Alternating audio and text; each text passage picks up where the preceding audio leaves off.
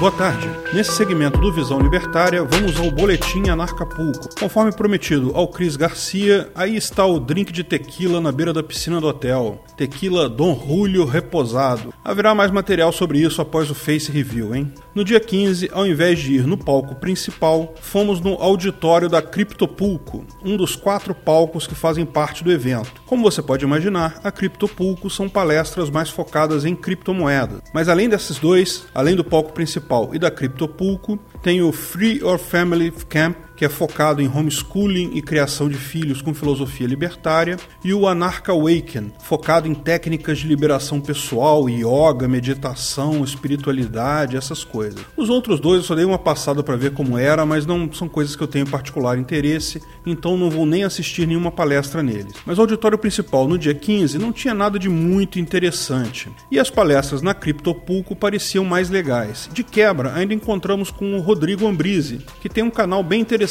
sobre Dash. A palestra dele também seria no dia 15, então dedicamos esse dia para a Criptopulco. Curiosamente, embora o tema central sejam criptomoedas, encontramos algumas palestras bem diversificadas e o auditório estava bem cheio, viu? Acho que tinha mais gente que no palco principal. A primeira palestra foi do Brooke Pierce, que é um cara bem conhecido no mundo das criptomoedas, foi um ator infantil conhecido lá nas gringas, mas aos 17 anos parou de atuar como ator, virou produtor de filmes. Em 2013, entrou para o mercado de Bitcoin e fez fortuna. Então ele fez uma apresentação sobre como o blockchain muda as coisas, mas fez a advertência de que para onde vamos depende de nós. As ferramentas estão aí, mas precisamos usá-las para o bem. Devemos buscar nos aperfeiçoar para não usarmos essas ferramentas para o mal, o que só levaria a um novo mundo com os mesmos problemas que já temos antes. Ele fala ainda que gosta de entender a palavra bilionário não como alguém que tem bilhões de dólares, mas sim alguém que influencia um bilhão de pessoas. É, você adivinhou, ele é bilionário, não no sentido necessariamente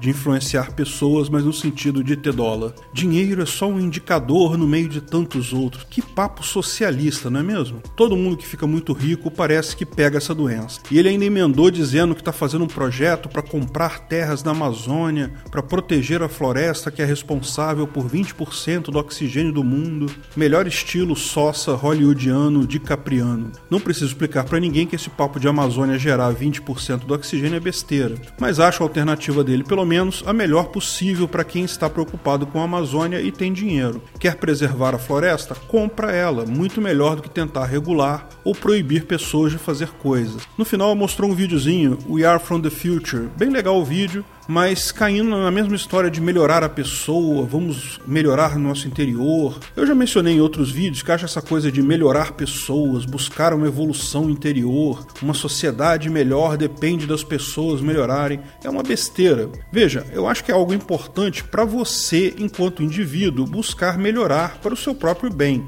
Mas isso jamais vai levar para uma sociedade melhor, porque, embora possamos melhorar ao longo da vida, o ponto de partida é sempre o zero. Tem uma frase do Thomas Sowell que diz mais ou menos o seguinte: Todo ano nossa civilização é invadida por uma horda de bárbaros violentos e egoístas, que não sabem se portar de forma civilizada. Nós os chamamos de crianças. Todo ano precisamos travar uma luta para ensinar esses bárbaros o mínimo de civilização o mais rápido possível. Então, não importa o quanto você melhore interiormente de vida, isso fará bem para você, pode fazer bem para as pessoas ao seu lado, mas no final a sociedade está mais ou menos na mesma, porque nem todo mundo melhora na vida e estamos sempre presos ao start que é sempre no zero. Então é preciso que exista um sistema de organização social eficiente para garantir que mesmo pessoas primitivas possam conviver em paz, cooperar e prosperar, garantindo que todos acabem tendo oportunidades de melhorar a si mesmos. Lógico, a forma de fazer isso é bem conhecida, é o livre mercado e a propriedade privada.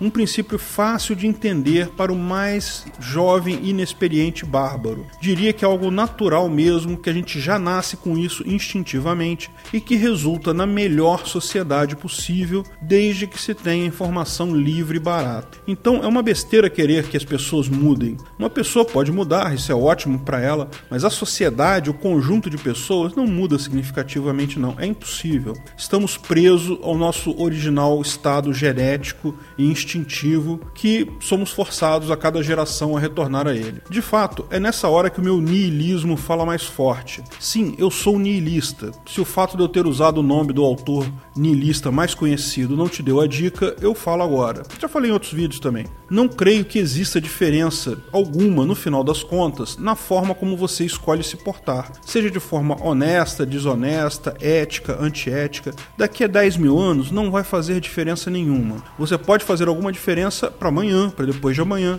mas daqui a um tempo considerável é uma besteira sem sentido esse troço de livre-arbítrio. Se a organização social for capaz de limitar ou desincentivar a honestidade, fazer algo desonesto será um caso isolado sempre, que a pessoa perderá mais do que ganhou. Se a organização social não for capaz de limitar ou desincentivar a desonestidade, então não faz diferença porque ela está determinada a morrer mesmo. Isso vai virar o padrão de ação de qualquer forma, mesmo que alguns lutem contra isso não há nada que possamos fazer para melhorar ou piorar o mundo, só podemos melhorar ou piorar essa viagem curtinha que é a nossa vida. O máximo que nos é permitido é tentar melhorar a nossa existência e daqueles próximos a nós. Por isso é importante ser sim ético, honesto, porque isso permite a convivência pacífica e a prosperidade. Mas não há algo intrinsecamente certo ou errado, pecado, coisa sagrada. Você faz o que você quiser, meu amigo. Não faz diferença no final das contas. A sociedade, ela vai chegar lá do mesmo jeito, independente do que façamos. Ou então não vai chegar, se não era para chegar mesmo. E lá será o sucesso ou o fracasso que estava previsto desde o início pela forma de organização social. Então achei legal ouvir a posição do Brook, o filminho é bem legal, mas discordo deles. Importantes são os sistemas, não as pessoas. Melhoria pessoal é totalmente irrelevante para a sociedade. A palestra seguinte foi mais técnica e achei mais interessante, a do Rafael Laverte, que falou sobre a dualidade entre duas criptomoedas que explicitam um problema que na verdade todas as criptomoedas têm. Embora sejam descentralizadas por natureza, ao contrário do que muita gente pensa, elas têm sim coisas centralizadas, os chamados consensos, desenvolvedores, que são usados, por exemplo, para fazer forks das moedas. Ou seja, existem na verdade em qualquer criptomoeda dois conjuntos de regras. Um deles é o conjunto de regras tecnológico em si, como a moeda é minerada, transacionada e coisa e tal. Geralmente, tais regras são perfeitamente descentralizadas, lindas de ver. Todas as moedas fazem propaganda explicando isso, escrevem white paper. O problema é que existe um outro conjunto de regras que são ocultas e nem sempre são claras e expressas. A regra para mudar a regra técnica. Todo mundo viu isso acontecendo com o Bitcoin, que sofreu um fork, uma divisão da moeda em 2017, com cada Bitcoin virando um Bitcoin e um Bitcoin Cash que também passou a rodar numa rede em paralelo, com um protocolo ligeiramente diferente, admitindo um tamanho maior de bloco. Na mesma época surgiu o SegWit, mas o SegWit não requeria um protocolo diferente, então não foi uma mudança, não foi um fork como eles chamam. A grande diferença no fork foi o tamanho do bloco, que aumentou no BCC e continuou o mesmo no BTC. E o processo foi complicado, muitos mineradores preferiam o BCC, mas o grosso da base de usuários e, portanto, o valor em si permaneceu em BTC o que gerou por um momento até uma diminuição da capacidade de transação e o preço da transação do Bitcoin ficou altíssimo por um período, mas no final das contas o que aconteceu foi que a decisão das pessoas votando com o seu dinheiro, o Bitcoin permaneceu com um valor alto, o BCC perdeu valor, sofreu outro fork mais adiante gerando o chamado BSV, Bitcoin Satoshi Vision, que também era para ser a implementação original do Satoshi sem alterações, sem nenhuma previsão de alteração nenhuma. Apesar disso, é diferente do Bitcoin em si, tá? Porque, veja, era a visão original do Satoshi. O fato dessas regras não serem bem conhecidas e, ao mesmo tempo, haverem coisas e moedas que precisam ser mudadas de vez em quando, isso gera medo. O fato dessas regras para mudar as regras tecnológicas não serem bem conhecidas e ao mesmo tempo haverem situações em que moedas sim precisam ser alteradas, isso gera um medo no mercado. E no medo surgem três figuras no mercado financeiro: o apostador, que vai sair comprando moedas aleatórias porque não sabe qual que vai vingar no futuro, o especulador, que faz o mesmo, mas estuda um pouco mais o assunto, investindo naquelas aquelas moedas que realmente têm potencial. O problema é o terceiro tipo, o engenheiro, que é o cara que age buscando promover tais forks tais alterações de regras de forma que ele tenha lucro. E não tenha dúvida, todos esses forks que tem por aí tem alguém por trás e, lógico, visando o próprio lucro. Ou seja, essa história de consenso para mudar as regras acaba sendo uma centralização que planeja a descentralização. Para entender esse problema em detalhes, vale a pena centrar em duas moedas: o XMR, o Monero, que é uma moeda que busca implementar a visão criptoanarquista, com anonimato total, algo totalmente agorista, visa proteger o indivíduo do sistema. Seria a implementação do manifesto libertário em si. Por outro lado, o BSV, o Bitcoin Satoshi Vision, é uma moeda que visa manter o mercado seguro. Implementa algo mais para o objetivismo da Ayn Rand, encara todos como possíveis clientes, a ideia é que até o governo seria cliente dessa rede. Veja, ele até apontou um fato que eu achei muito interessante. Isso pode trazer problemas legais, tanto o Bitcoin quanto o BSV. O fato dessas moedas manterem a rastreabilidade significa que você pode saber de onde veio cada transação. É um pulo para o governo inventar responsabilização legal de alguém que usar um Bitcoin que veio, por exemplo, do tráfico de drogas ou de algum agente que o governo considera ilegítimo. Basta o governo publicar uma lista de nodes associados ao tráfico de drogas e colocar uma lei que culpe qualquer um que tenha recebido dinheiro desses nodes ele também seria punido e é a obrigação de quem faz a transação checar de onde veio o dinheiro antes. Não existe tal coisa ainda, veja, mas a rastreabilidade do Bitcoin permite isso e certamente parasitas governamentais vão, em algum momento, inventar esse tipo de regra aleatória. Mas, além dessas diferenças, a visão sobre mudanças futuras é bem clara.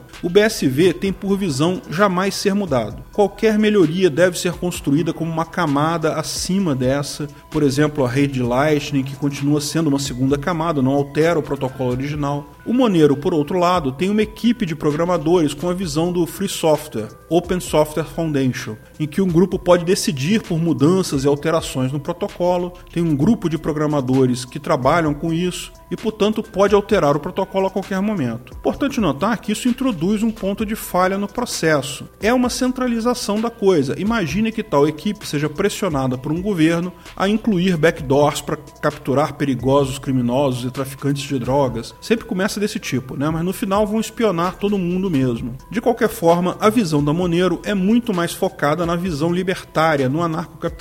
Não há uma solução total para esse problema da centralização do desenvolvimento. Importante é a pessoa conhecer as moedas, entender os conceitos e realmente verificar isso antes de apostar numa criptomoeda. Mas é importante ter essas questões em mente. Quem pode alterar o protocolo de uma criptomoeda? Existiria um protocolo universal que ninguém precise de mudar nunca? Achei muito interessante as questões colocadas, realmente isso é um problema. E embora concorde com a filosofia da Monero quanto à privacidade, entendo como bem mais razoável uma visão como a do BTC em termos de alterações, em que seria um protocolo fixo expandido apenas em novas camadas. Faz muito mais sentido do que manter tal fragilidade das mudanças. A palestra seguinte foi do Rodrigo Ambrise, que ele falou sobre a Dash. Interessante que a palestra dele casou muito bem com o tema anterior. A Dash também possui um time de desenvolvedores, um site próprio, mantenedores e até divulgadores que são mantidos por um FII descontado dos blocos minerados, uma espécie de imposto sobre a mineração.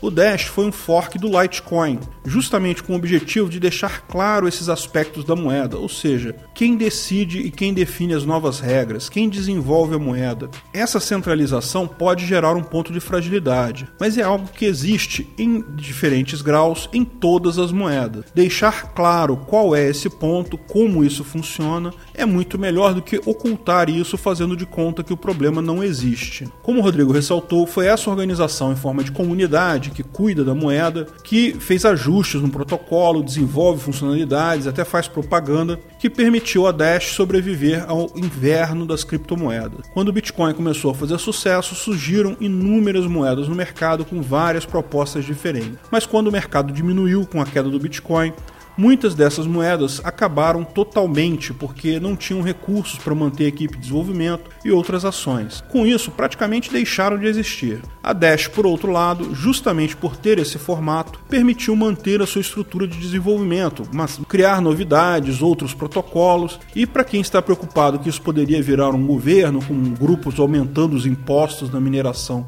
a qualquer momento, lembre-se que essas moedas vivem em um mercado de moedas. Se tornarem a coisa cara, vão perder mercado. A Dash, justamente por continuar sua divulgação e desenvolvimento, conseguiu produzir um sistema de pagamento em Dash via mensagens de texto, SMS, que é muito usado na Venezuela. Muita gente não tem grana para ter um smartphone e a solução de pagamentos via SMS funciona muito bem. Hoje a Dash é muito focada em transações mesmo, ela é usada como moeda de fato, não como reserva de valor, que basicamente é hoje a função do Bitcoin. Achei bastante interessante a palestra, pretendo dar uma olhada no site deles, o dash.org, para entender o processo. De fato, se há equipes centralizadas em uma moeda, é melhor deixar isso explícito do que oculto. A palestra seguinte foi da Cat Anania, uma palestra muito curta, coisa de 10 minutos, mas que foi das mais interessantes que eu participei em toda a Narcapulco. Ela falou sobre como múltiplas cidadanias podem ser usadas para aumentar a sua liberdade. Ela começou o papo com uma colocação curiosa. Libertários geralmente não gostam de papelada, de burocracia estatal, né? Mas e se houver um meio de aumentar a sua liberdade usando burocracia? Parece contraditório, mas faz sentido. Ela explicou que conseguir uma segunda nacionalidade não é tão complicado quanto parece. É muito difícil conseguir uma em países da Europa, nos Estados Unidos, mas a maior parte dos países do Caribe, por exemplo, e América do Sul é relativamente fácil. Ela citou o caso de Antígua, uma nação no Caribe composto por duas ilhas principais e outras menores. Existe um programa de investimento lá em que você investe num fundo de desenvolvimento do país, que é um investimento a fundo perdido, ou seja, basicamente um pagamento. Você paga esse valor de 40 mil dólares lá para o país e você ganha a cidadania em três meses. Outros países podem requerer um casamento com alguém do país, algo que não é difícil de combinar, visto que não existe uma fiscalização de fato. Não estamos falando de ninguém enganar ninguém, tá? Você faz um contrato com a pessoa, combina direitinho o pagamento, a pessoa casa contigo, você casa no papel, mas lógico, é só no papel mesmo, mantém o casamento pelo tempo requerido pela lei. Ela deu o exemplo do Brasil, que é um dos melhores para isso. Lógico, esse exemplo não serve pra gente, né? Só requer um ano de casamento e você já pode requerer a nacionalidade e passaporte. Depois pode divorciar, acabar com aquilo. O casamento é só uma formalidade mesmo. Qual a vantagem de você ter múltiplas nacionalidades? Bem, você pode escolher um lugar para declarar o seu imposto de renda, para colocar a titularidade da sua pessoa jurídica ou até para fugir em caso de perseguição do governo. Lembre-se, embora o governo tenha acordos de repatriação de criminosos, muitos países têm leis que impedem extradição de alguém que tenha a nacionalidade do país. Antígua, ela lembrou, é melhor para os americanos por esse motivo, até porque em caso de perseguição é muito fácil alugar um veleiro em Porto Rico, que é território americano, e ir pelo mar até Antígua. Não precisa nem mostrar passaporte ou identidade em lugar nenhum, muito mais simples de sair do país. Além disso, ter conta em países diferentes, endereços diferentes, permite livrar seu dinheiro e seu patrimônio da perseguição estatal. Não é totalmente impossível ser perseguido, mas dificulta a vida da Receita. Esse tipo de coisa sempre foi feito por pessoas com muito dinheiro, mas cada vez mais pode ser feito por qualquer um. Importante só planejar, entender o processo, principalmente, fazer isso antes da perseguição do governo, depois que o governo já está de olho em você, é muito mais difícil. Enfim, é um tema bastante interessante. Eu acho que vale a pena estudar isso do ponto de vista jurídico. A última palestra foi do Amin Rafi,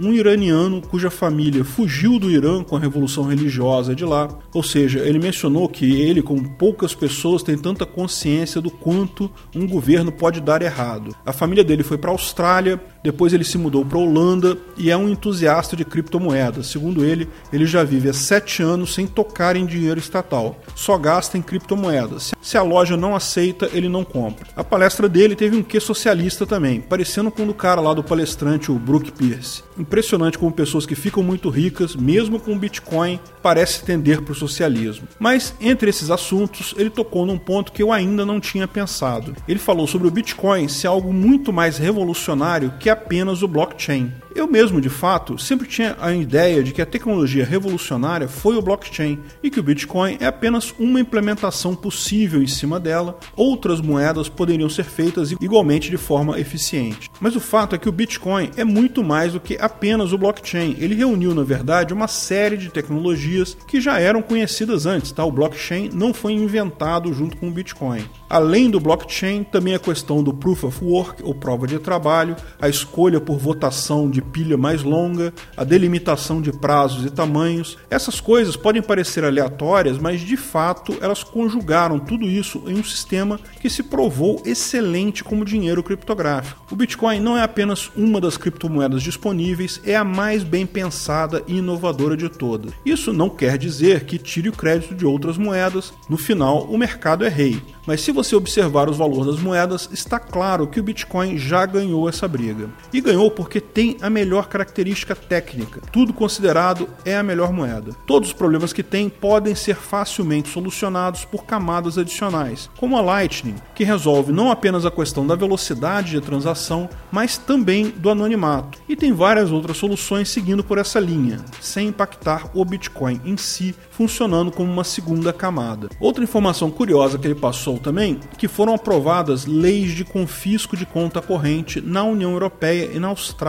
Tá todo mundo ligado no problema da liquidez, né, com o governo injetando quantidades absurdas de dinheiro na economia para evitar uma recessão profunda. Isso vem desde 2008. Uma solução que governos desses países têm agora para controlar a liquidez é retirar dinheiro da conta das pessoas. Olha só que coisa. A lei já existe, mas ela só será acionada em caso de crises. É um plano Collor, gente. Quem diria que o Brasil iria mostrar ao mundo como lidar com o problema de excesso de moeda? Espero que os políticos desses países olhem com carinho para o que aconteceu no Brasil quando o Collor tentou implementar essa brincadeira. Essa crise será feia. Essa próxima crise eu só posso ter certeza que será feia. Mas não tenha dúvida, será a crise que vai popularizar as criptomoedas. A máfia estatal jamais irá se recuperar dessa crise totalmente. Ainda não vai morrer, mas já estará muito mais próximo de perder o poder do que antes e será o início do processo de encerramento do Estado.